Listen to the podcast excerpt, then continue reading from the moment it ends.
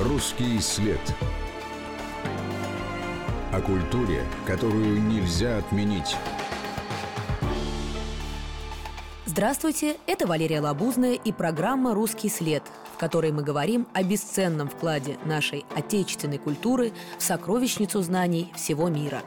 И сегодня в центре внимания русские сказки, а точнее их исследователь, филолог и фольклорист Владимир Проб – в 1928 году он опубликовал работу «Морфология сказки», в которой объяснил, как устроены не только русские, но любые волшебные истории.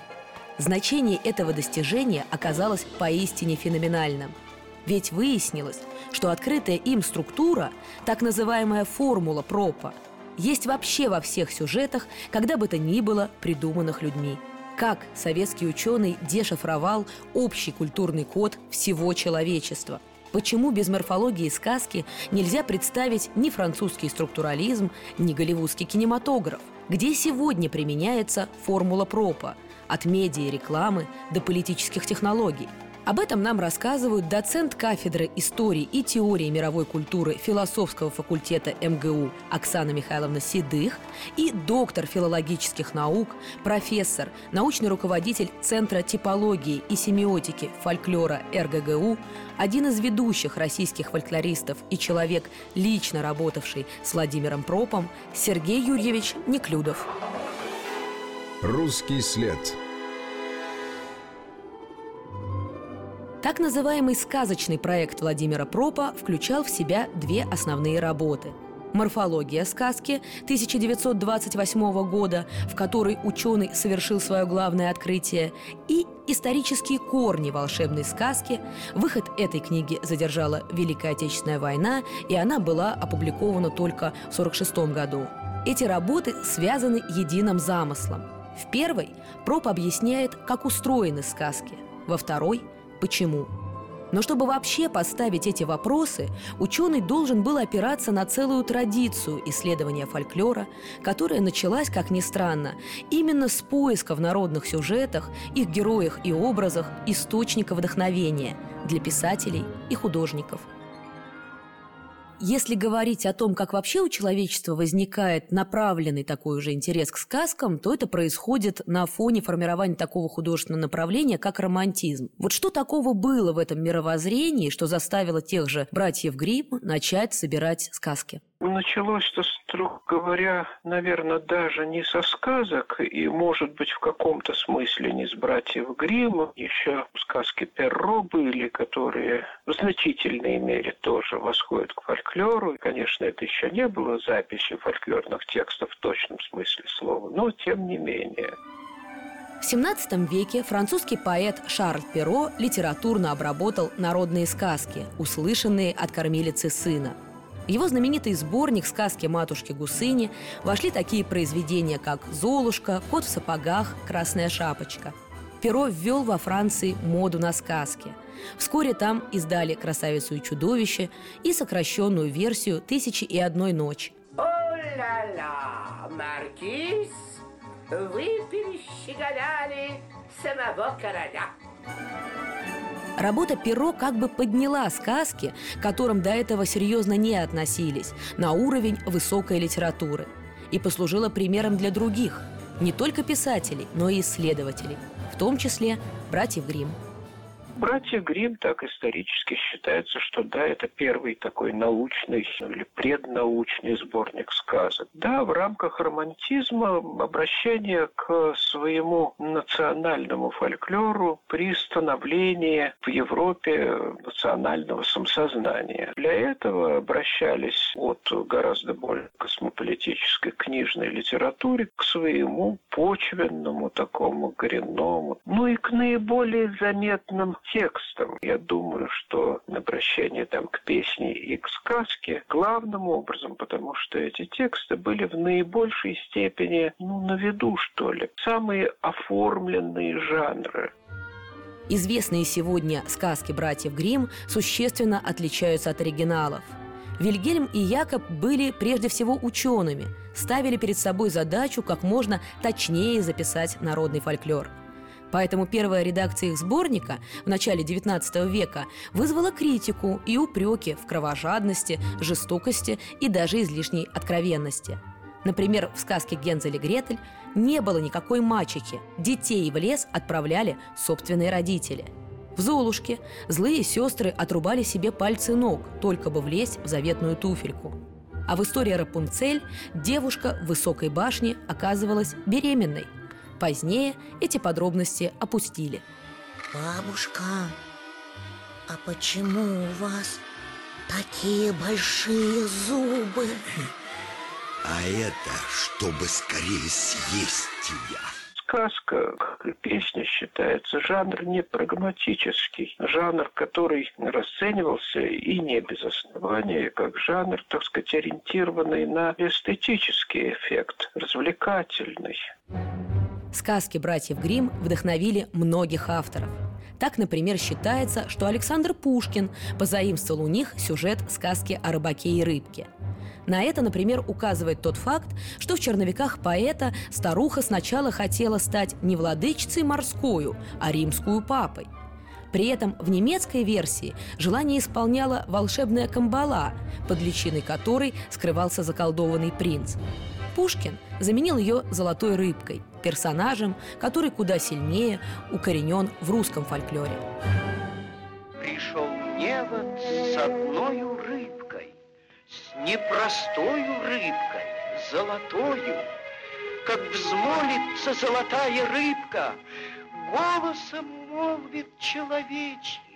Если перенестись в Россию, тоже складывается впечатление, что изначальный интерес был скорее художественным, а не научным. Сказки собирают Жуковский, Пушкин, Гоголь. А как появляется такая фигура, как Афанасьев, на материале которого уже работает Владимир Проп? Афанасьев, конечно, был под значительным влиянием европейской романтической фольклористики, романтической науки в области как мифологии, так и сказковедения. Образцом классическим к тому времени, сохраняющим свое значение и обаяние, конечно, оставались сказки братьев Гримм. Я бы сказал, что сказки Афанасьева ни в чем ему не уступают. В полноте уж никак не меньше, если не больше, а в научности, пожалуй, превосходят. Конечно, сборник Афанасьева аутентичнее, чем тексты сборника Гримов. Хотя я должен вам сказать, что такие антологические сборники сказок, как сказки братьев Грим, как сказки Афанасьева, это далеко не каждая культура может похвастаться ими. Они далеко не у всех есть.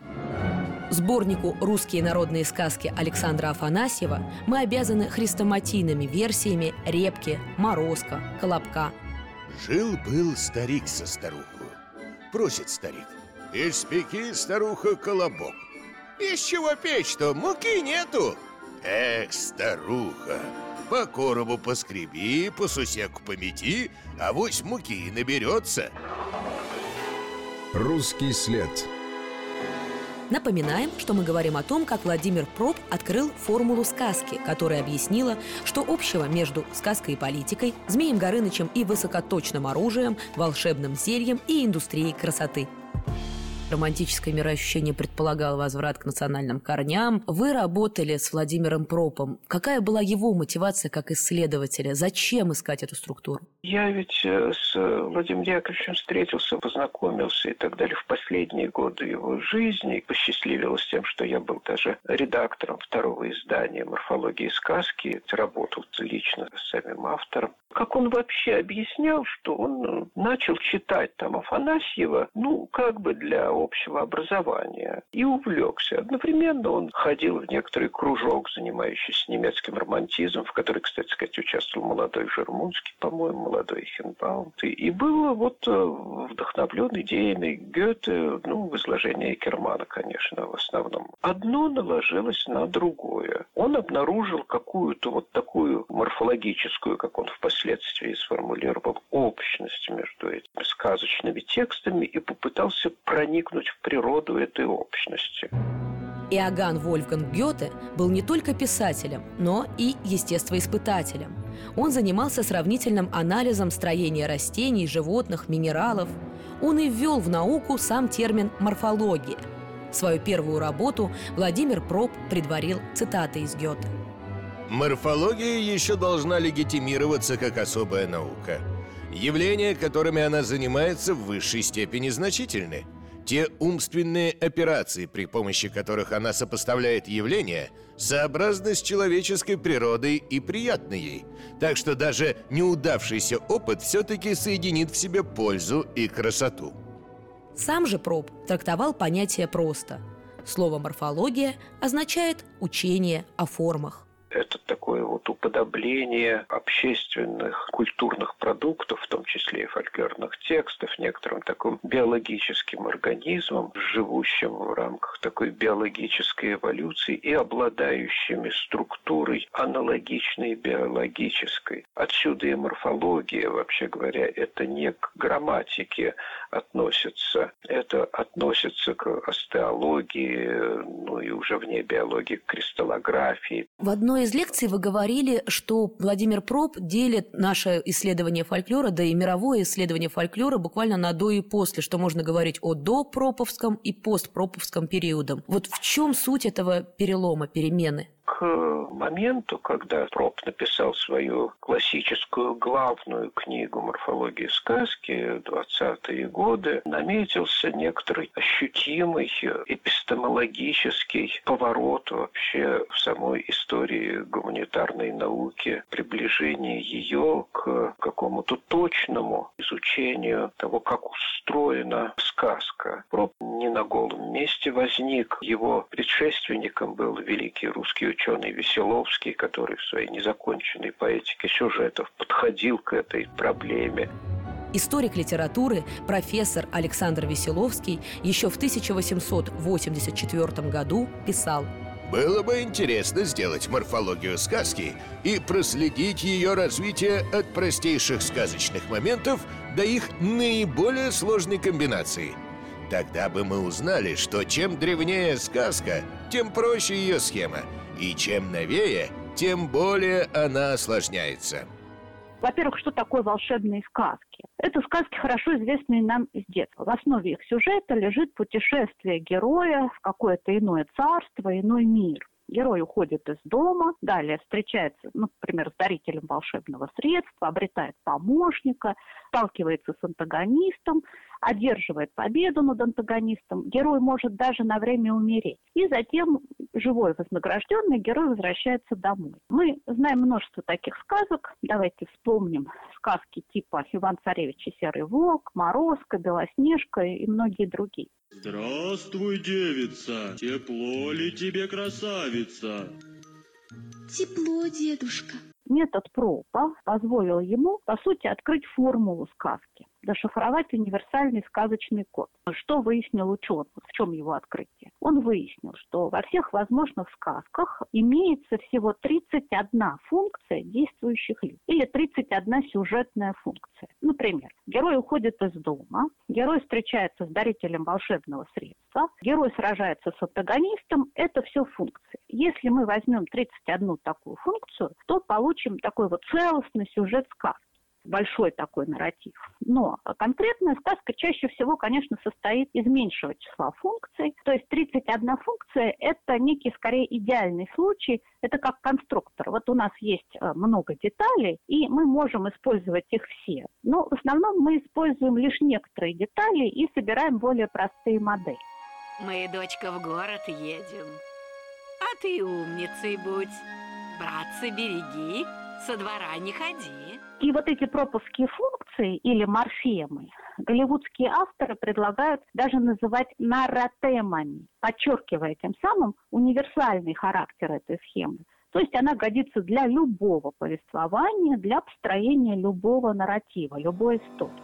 Далее в программе Морфология сказки явилась самой знаменитой книгой по фольклору, видимо, в 20 веке. Перед нами целая гуманитарная технология. Такой новый взгляд на сказку, а на самом деле не только на сказку, был предложен Пропом. И далее на основе этого знания можно технически конструировать сюжет. Английский перевод морфологии был настольной книгой у многих деятелей Голливуда сферы применения вот этой схемы ПРОПа, они, в общем, бесчисленны. Русский след. О культуре, которую нельзя отменить. Это Валерия Лабузная, программа «Русский след», и мы продолжаем говорить об отечественном исследователе фольклора Владимире Пропе, который, изучая русскую сказку, дешифровал общий культурный код всего человечества и создал универсальный метод сочинения историй.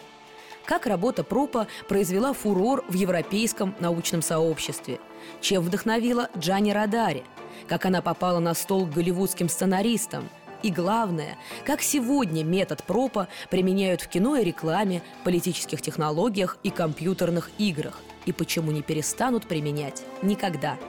Об этом нам рассказывают доцент кафедры истории и теории мировой культуры философского факультета МГУ Оксана Седых и доктор филологических наук, профессор, научный руководитель Центра типологии и семиотики фольклора РГГУ Сергей Неклюдов. Русский след. Тимур Яковлевич написал книгу, которая обогнала научную мысль в этом плане примерно лет на 20. Но морфология сказки была переведена на ну, все мыслимые языки, где только существовала научная фольклористика. На некоторые языки и не раз. Но на самом деле ее значение было значительно более широким, чем значение просто сказковедческой книги. Она могла бы остаться таковой, но не осталась, потому что она многое объясняет объяснила вообще в том, что называется производство текста, в том, что называется производство сюжета. Она большое значение имеет для такой науки, как нарратология, то есть, так сказать, организация повествования. К ней стали прислушиваться не только что не фольклористы, но и вообще не ученые. Можно ли сказать, что Владимир Проп, раскрыв вот эту вот структуру сказки, как бы проник в коллективную память всего человечества и подобрал к ней ключ? То, что это впоследствии оказалось такой проект гораздо более широкого значения, я думаю, ему в этот момент в голову не очень приходило. В дальнейшем он неоднократно оговаривал, что вообще он занимался русской волшебной сказкой а все вот то, что вышло за пределы, это непредумышленно. Ну, это и так, и не так, конечно. Было абсолютно понятно, что сказка, э, она по своим реалиям, по колориту, она очень национальна, но по своим вот этим самым структурам она страшно космополитична.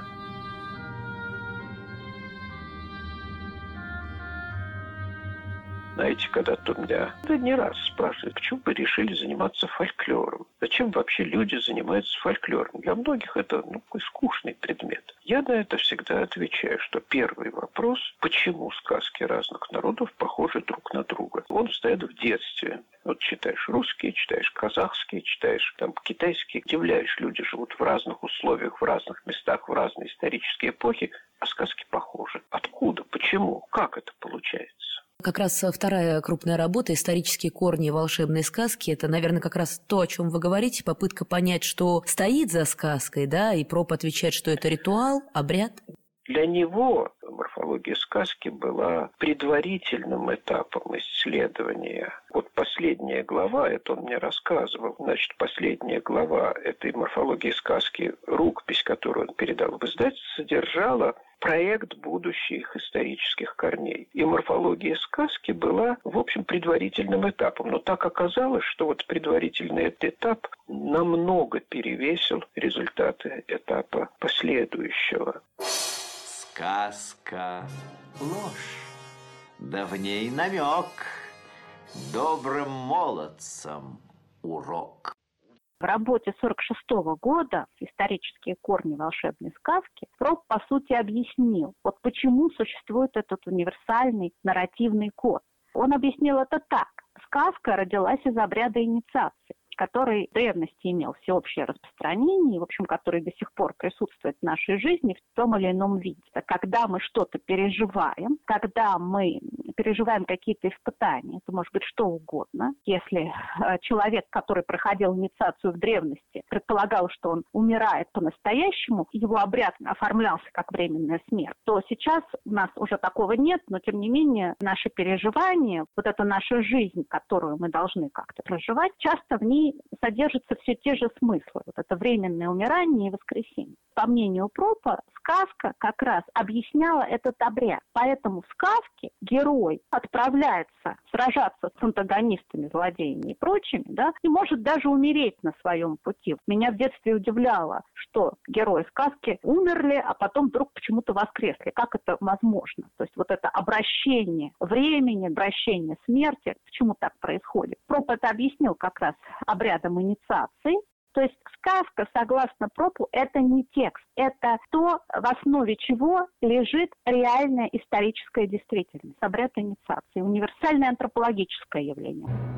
Гипотеза о том, что за сказочными сюжетами скрывается обряд инициации, отчасти объясняет, почему в оригинальных волшебных сюжетах есть эпизоды, которые сегодня кажутся нам жестокими.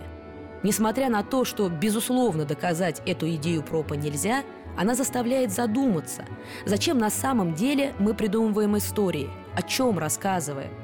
Вот как об этом писал итальянский сказочник Джани Радари. Теория, выдвинутая Пропом, обладает особой притягательностью еще и потому, что только она устанавливает глубокую, кое-кто сказал бы на уровне коллективного подсознания, связь между доисторическим мальчиком, по всем правилам древнего ритуала, вступающим в пору зрелости, и мальчиком исторически обозримых эпох, с помощью сказки, впервые приобщающимся к миру взрослых. Русский след – а почему пришлось ждать международного признания морфологии сказки? Не то чтобы она не была совсем замечена, да нет, ее вполне прочитали, одобрили. Но ее подлинное вот такое победное шествие по мировой науке, оно пришлось уже на середину века, вторую половину скорее века, когда, кстати сказать, сам Проб уже в значительной степени отошел от своих э, сказковических исследований, занимался он другими вещами, но, конечно, грелся в лучах своей славы. Конец 50-х, начало 60-х – это как раз то время, когда главным научным подходом в Европе становится структурализм. То есть как раз попытка выявить те элементы, которые лежат в основе культурных явлений. И в это время там выходит перевод Пропа. Как это было воспринято? Там, конечно, одним из пропагандистов его книги был Романович Капсон, крупнейший филолог XX века, который был для русской культуры таким медиатором, ее проводником. После выхода книги были очень восхищенные рецензии. Самой приметной из этого была рецензия знаменитого французского антрополога Левистроса. Знаменитый французский ученый Клод Левистрос был прежде всего этнологом и антропологом. Он ездил в экспедиции, изучал индейские племена. Работа Пропа произвела на него неизгладимое впечатление. Он писал, что глубина и пророческий характер тезисов советского ученого вызывают восхищение и безграничную признательность со стороны всех, кто оказался его продолжателем, сам того не ведая – но самому Левистросу у Пропа не хватило именно погружения в вопрос происхождения волшебных сюжетов. Француз замечал, Проб предстает как человек, разрывающийся между формалистическим видением, когда речь идет о сказке, и навязчивой потребностью исторических объяснений. Ему недостает не прошлого, а контекста. Левистрос не знал русского языка. О Пропе он очень мало, считал, что это один из представителей русского формализма, хорошо известного на Западе. Он счел, что это такая формалистическая работа, в чем-то ее в высшей степени похвалил, а в чем-то поспорил с ней. Несправедливость этой критики Левистроса строилась на незнании даже существования исторических корней, потому что многие вопросы были бы сняты, если бы он читал исторические корни. Но исторические корни не были полностью переведены на английский язык, он этого не знал. Проб, прочитав эту рецензию, страшно обиделся. Он вообще был человек склонный к обидам, так скажем. И он написал очень резкую такую отповедь, тоже, я бы сказал, интонации не самые у него были тут. Он среагировал на слово формализм, а у нас за формализм ругали, у нас за формализм критиковали. Проб среагировал на это как на некоторое такое обвинение, что ли. Ну и довольно воинственно от этого оборонялся. Владимир Проб, в свою очередь, не знал ни о каких экспедициях и считал Левистроса кабинетным ученым, а вот себя – практиком, эмпириком. Он писал если таким образом он пишет про меня, что я разрываюсь между формалистическим призраком и кошмарной необходимостью исторических объяснений, то это просто неверно. Он считает, что я жертва субъективных иллюзий. Из многих сказок я сконструировал одну, которая никогда не существовала. Вот это вот так называемая полемика Пропа с Левистросом в науке очень известное столкновение двух, может быть, крупнейших ученых 20 века. Энергия этой полемики еще больше поспособствовала международному успеху морфологии сказки. Дальше книга Пропа была воспринята чрезвычайно активно. Ну, прежде всего, в французской науке какую роль играли пропагандистов тоже русской и советской передовой науки играли, конечно, вот этническая болгарка Кристева и тоже этнический болгарин Тодоров, которые очень многого для этого сделали, которые читали по-русски, знали русский язык, и это имело большое значение. Очень много в пропаганде Пропа и в развитии его идей сыграл такой французский структуралист Греймас, э, филолог э, Клод Брамон. Ну, вот. ну и целый ряд других. Вообще без Пропа уже нельзя было обходиться. Далее вы узнаете, как при помощи метода пропа предугадать финал любого голливудского блокбастера, раскрыть тайный смысл рекламы и разоблачить политический миф. Русский след действительно такая замечательная книга. На ней строил свою лабораторию фантазии итальянский писатель Джанни Радари. Что случилось, Чиполлино? Ровно ничего, дядюшка Виноград.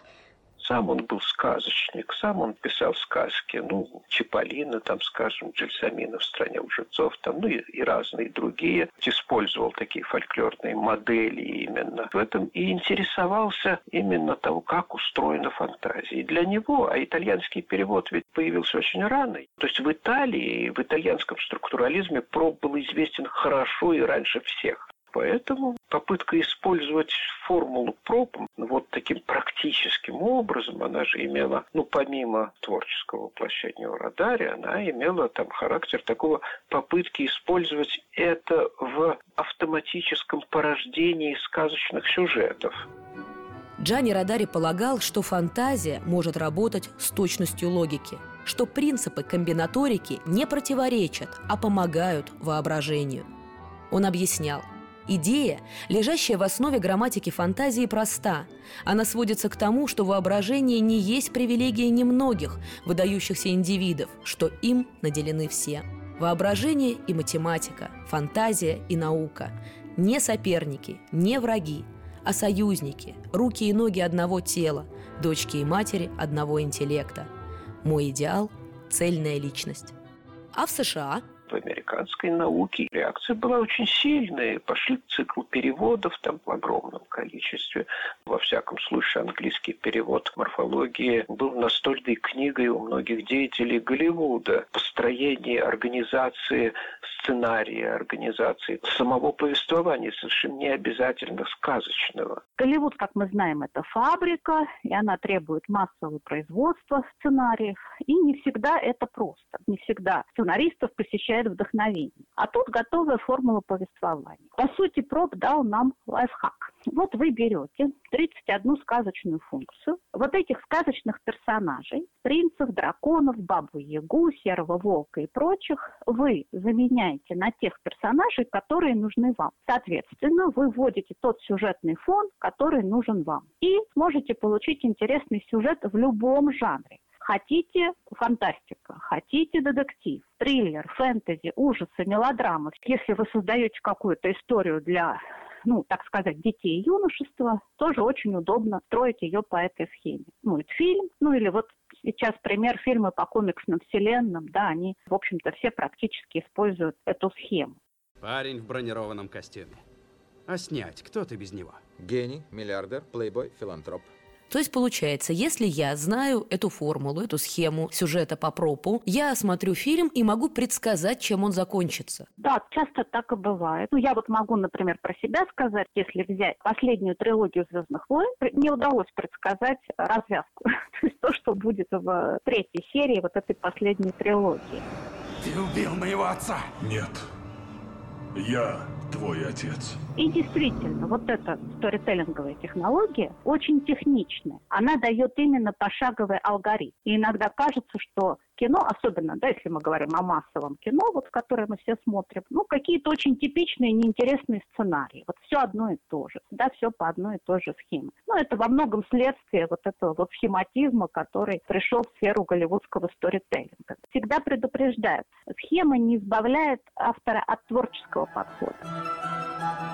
Для литературы эта схема тоже работает. Тоже вот приведу такой пример. Есть известнейший роман, самый лучший роман всех времен и народов, любовный. Это «Гордость и предубеждение». Джейн Остин прекрасно раскладывается по этой схеме. Мистер Коллинз сделал Лизе предложение, но она ему отказала. Возьмем в целом современные массовые коммуникации, новые медиа, рекламу. Есть ли там элементы, которые выделил проб, те функции? Да, конечно. Открытия пропа могут использоваться везде, где есть поле для мифологизирования. Потому что сказка – это десакрализованный миф. То есть миф для всех, для массы, для массового сознания, для массового потребления. А сфера масс-медиа – это сфера, где мы имеем широкое поле для мифологизирования. Рекламный миф, политический миф или там какой-то миф, связанный с брендингом, с имиджевой историей. Поэтому и для анализа, и для создания этих мифов мы можем использовать проповскую схему. Самый простой пример приведу. Ну вот реклама. Часто в рекламе используется такой прием. Рекламируется какой-то товар или услуга. И вот этот товар или услуга преподносится как некое волшебное средство. Или это может быть волшебный помощник, который там, например, помогает вам прическу создать, имидж какой-то обрести. Тогда мы можем ввести героя и антагониста, и вот это волшебное средство или этот волшебный помощник помогает герою одолеть антагониста. Ну, например, подросток страдает от прыщей, кто-то его дразнит, это будет антагонист, а ему предлагается волшебное средство от прыщей, и, соответственно, оно ему помогает справиться с антагонистом. Да здравствует мыло душистое! И полотенце пушистое! Кстати говоря, вот не обязательно у нас всегда, например, герой должен быть положительным и в киносценариях, и в рекламных роликах. И можно ведь как угодно эту схему переворачивать вносить элемент неожиданности, что тоже привлекает внимание зрителей, привлекает внимание потребителей. Например, все идет по схеме, а потом неожиданно побеждает антагонист. Или тот, кто считался антагонистом, оказывается положительным героем. Или тот, кто оказался помощником, оказывается преступником. Вот в детективах, да, это часто используется, не знаем до конца, кто преступник с удивлением для себя узнала, что нарративный анализ применяется и в политологии. То есть э, как это вообще выглядит? Тоже герои, злодеи, препятствия, но уже на международной арене геополитика? Политический миф – это тот же самый миф и в политике, особенно в геополитике, особенно если речь идет о политической пропаганде. Там всегда мы имеем дело с позиционированием, ну, например, образов политических лидеров и их действий для массового сознания там можно использовать все те же самые нарратемы. Ну, скажем, антагонист, некий царь иного царства, Кощей бессмертный такой, да, пусть это будет правитель какой-нибудь страны. Он имеет подручную силовую структуру. В сказках это обычно змей или дракон. Ну, давайте вспомним. Э, Кощей живет в своем страшном царстве, это царство охраняет змей. Кощей может направлять змея куда-нибудь в пространство героя, чтобы змей кого-то похитил, да, или кого-то унес, утащил, съел и так далее. С другой стороны, у нас есть положительные герои. Например, правитель какой-то другой страны, у которого может быть то же самое оружие, но при соответствующем мифологизировании уже это оружие превращается в волшебное средство, которое позволяет победить врага. Получается, что ничего нового, все старо как мир. А вопрос все так же в креативе. Обязуюсь честно выполнять обязанности президента Соединенных Штатов. Во власти, как в недвижимости, главное место, место и еще раз место. Почему все эти образы так востребованы, почему древняя схема работает? Потому что мы знаем, мы уже почти на подсознательном уровне узнаем вот эти сюжетные паттерны, известные нам с детства. И если какая-то даже совершенно новая информация облекается в эти паттерны, нам так удобнее, нам так уютнее. И тогда мы верим рекламе, и мы верим политической пропаганде, и мы с удовольствием смотрим кино. Как вы считаете, будет какое-то совершенно новое применение той же схемы в будущем, в 21 веке, в 22 веке? Будет будет ли это наследие по-прежнему с нами актуализироваться, как-то динамически меняться и принимать новые формы? На мой взгляд, новые технологии, которые будут появляться, они просто под себя эту схему как-то будут подстраивать. Технологии виртуальной реальности где мы можем в большей степени погрузиться в мир приключений, в мир истории. И дальше уже какая-то подстройка. Это же все равно человеческий мир, каким бы виртуальным он ни был. Поэтому вот этот общечеловеческий код, открытый пропом, в общем-то, так или иначе, как мне кажется, будет адаптироваться к этим новым технологиям взять, использовать эту формулу как некоторый алгоритм порождения текстов, ну, чтобы машина сочиняла сказки, если угодно так. Сегодня вообще программирование ушло настолько далеко, что уже сейчас это, видимо, могло бы быть и вполне реальной задачей, ну, хотя и зачем. Мне кажется, что с одной стороны, да, когда началась эпоха постмодерна и был провозглашен так называемый крах вот этих великих нарративов, стали говорить, давайте делать какие-то неповествовательные формы вообще организации материала, нелинейные тексты, да. И казалось, что вообще э, вот нарратив как какой-то генерализующий принцип, он отходит. А теперь, мне кажется, вот в современности, в соцсетях, там же бесконечно множится, множится то, что Борхес называл ветвящимися тропками, да, вот множатся эти истории, эти структуры все равно складываются, просто они имеют уже такой резоморфный характер, да, такой вот большой множащийся лабиринт. Да, я думаю, что вы абсолютно правы. Я думаю, что человек для высказывания обойтись без повествовательных структур не может дискурсивные модели будут существовать столько, сколько существует человеческая культура, потому что никакого другого способа организации сообщения вообще не существует несмотря на провозглашение конца метанарративов, все-таки вот эта сфера массового потребления, она требует такого рода нарративов. И, наверное, всегда будет требовать.